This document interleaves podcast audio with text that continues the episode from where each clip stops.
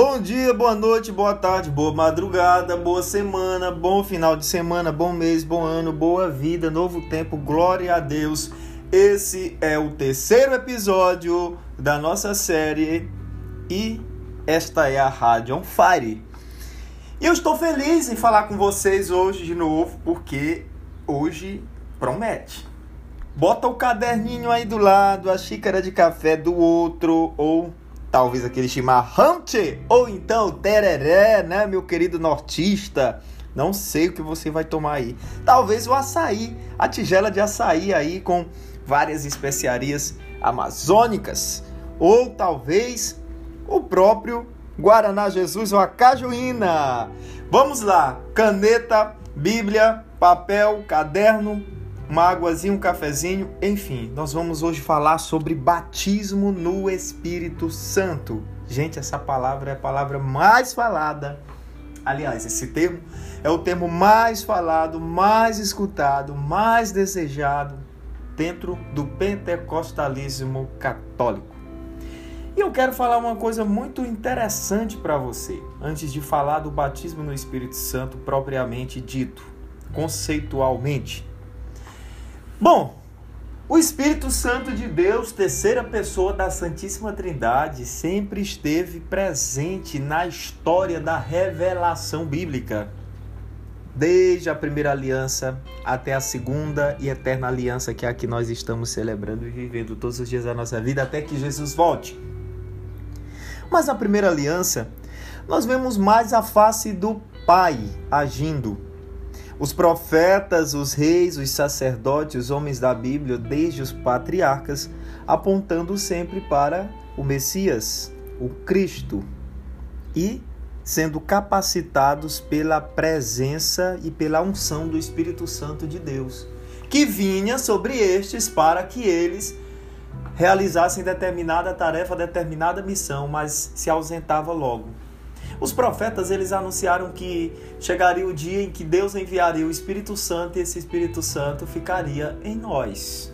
OK? Vemos aí em Joel 3, acontecerá nos últimos dias que derramarei o meu Espírito Santo sobre todos os seres vivos, sobre toda a carne.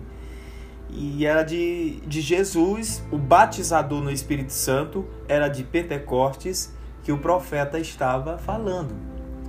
Também nós sabemos que lá na profecia de Ezequiel, nós vemos lá no capítulo 36 que o profeta diz: Derramarei águas puras que vos purificarão de vossas imundícias.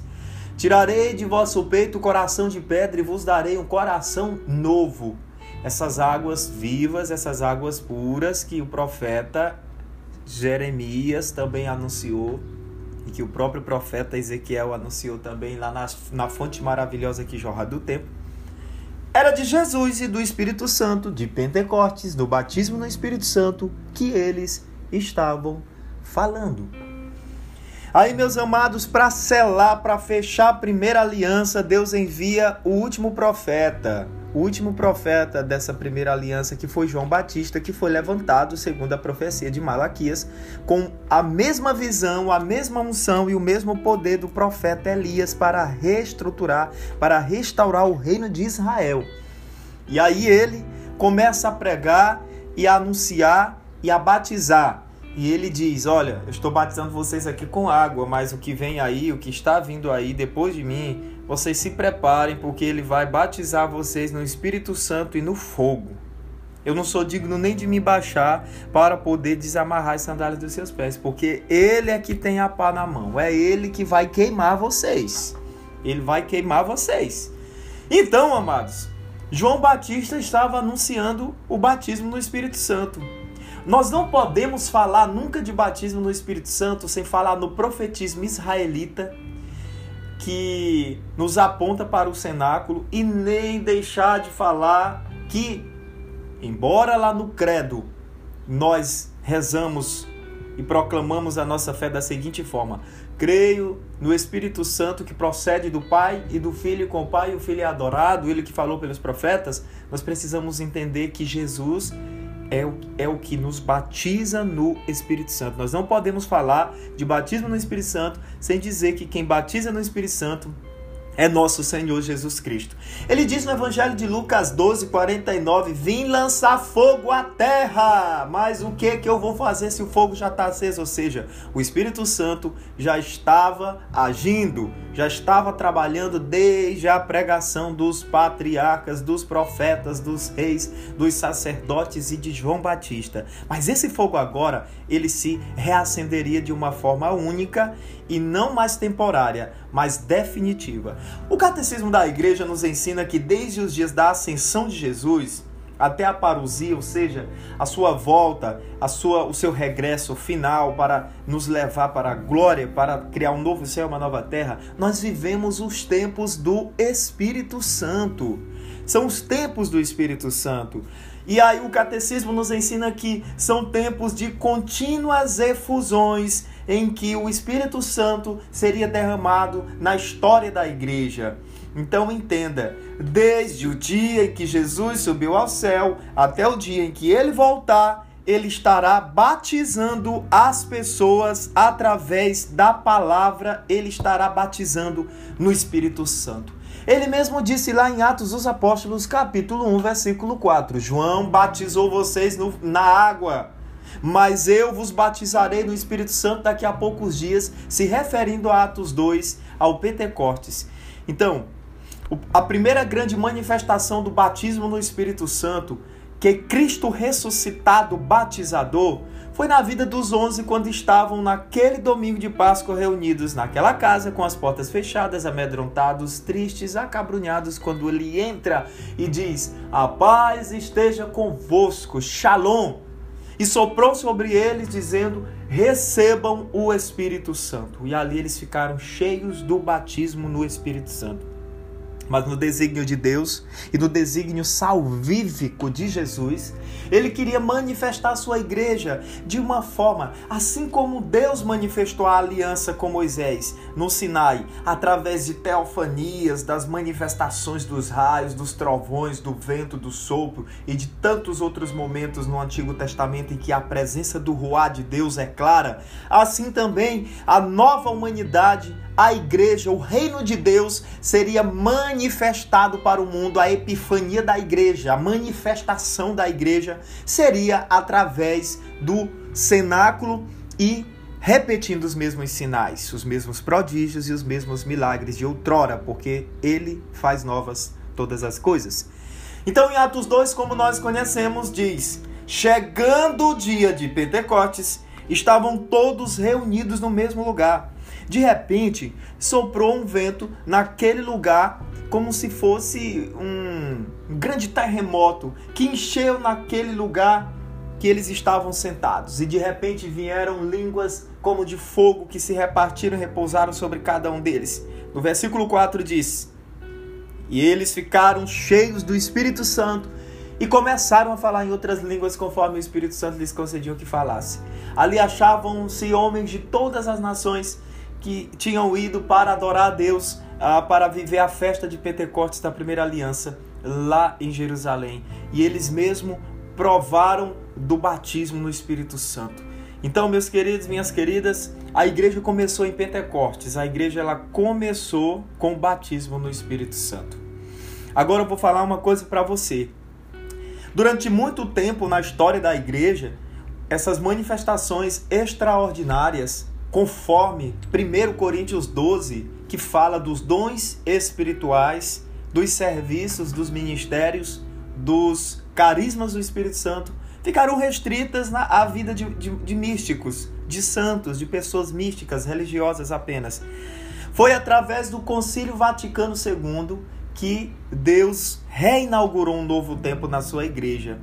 Porque depois do Concílio Vaticano II, Começou na igreja um grande avivamento através da renovação carismática católica como uma grande corrente de graça, fazendo surgir carismas, ministérios, novas comunidades, institutos, agregações de pessoas, apostolados em cima do batismo no Espírito Santo, através do batismo no Espírito Santo. São João Paulo II, ainda Papa, no dia 29 de maio de 2004, na celebração da vigília de Pentecostes em Roma, nos afirmou em seu discurso as seguintes palavras: Desejo que a espiritualidade de Pentecostes se difunda na igreja como um renovado salto de oração, de santidade, de comunhão e de anúncio. E aí eu já quero explicar para você. O elemento central de toda a espiritualidade de Pentecostes não é um devocional, um rito litúrgico ou uma novena de orações simplesmente. Aquilo de mais significativo que a espiritualidade de Pentecostes, isto é, o batismo no Espírito Santo.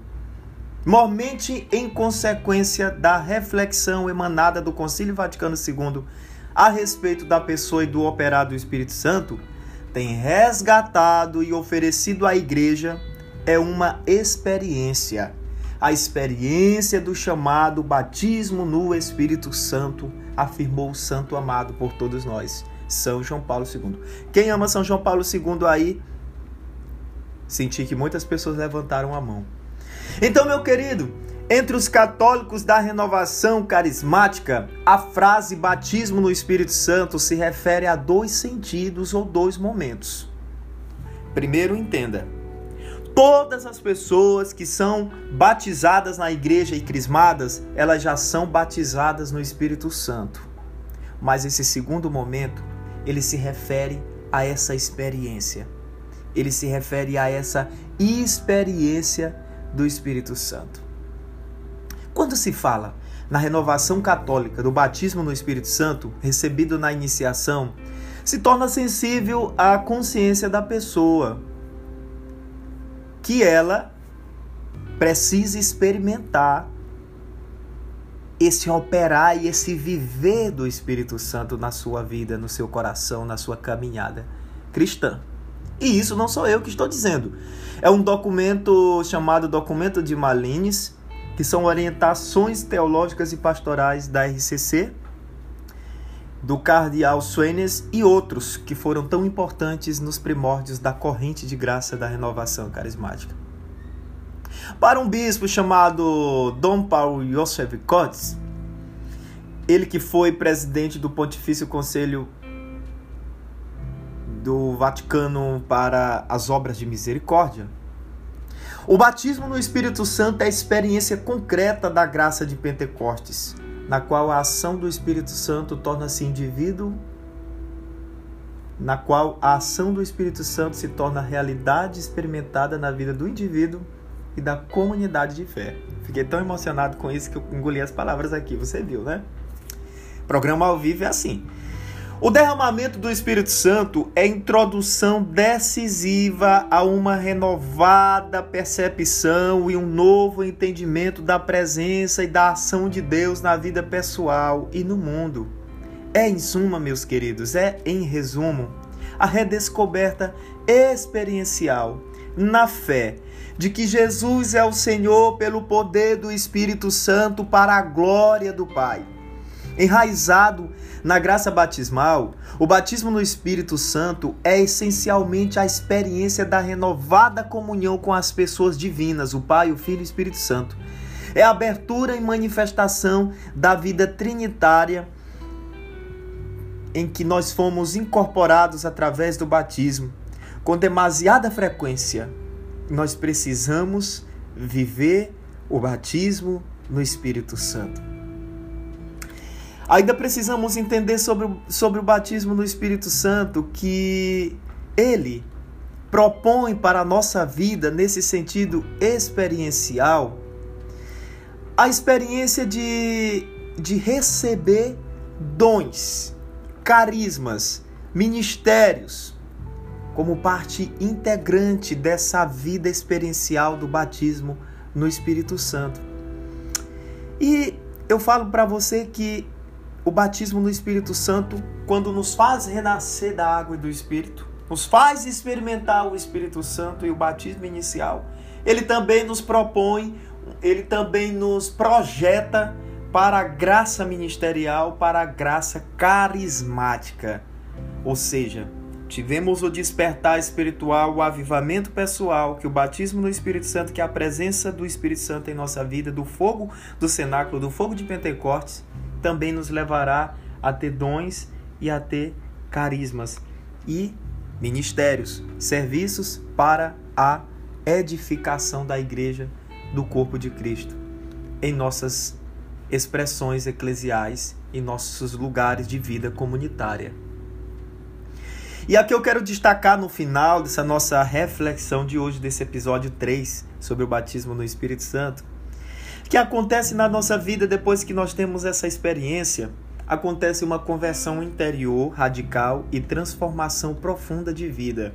Quero testemunhar para vocês que isso aconteceu comigo. Há uma luz poderosa para compreender melhor o mistério de Deus e seu plano de salvação. Há um novo compromisso pessoal com Cristo. Há um gosto profundo pela oração pessoal e comunitária. Há um amor ardente à palavra de Deus e à Eucaristia. Há uma, uma busca viva dos sacramentos da reconciliação e da Eucaristia e de outros sacramentos, porque quantos não eram casados na igreja e foram para a igreja por causa do batismo no Espírito Santo e receberam, contraíram o matrimônio santo sacramento do matrimônio.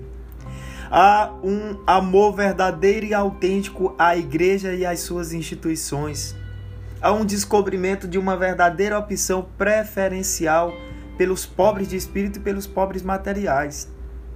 Há uma entrega generosa ao serviço dos irmãos, na fé. Há uma força divina para dar testemunho de Jesus em todas as partes.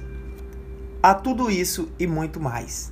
Mas uma coisa que o batismo no Espírito Santo faz na nossa vida de forma eficaz e efetiva é nos fazer viver a caridade, o amor e nos fazer viver a santidade. O batismo no Espírito Santo, ele nos torna verdadeiramente pessoas no caminho vocacional da santidade e da vida no Espírito.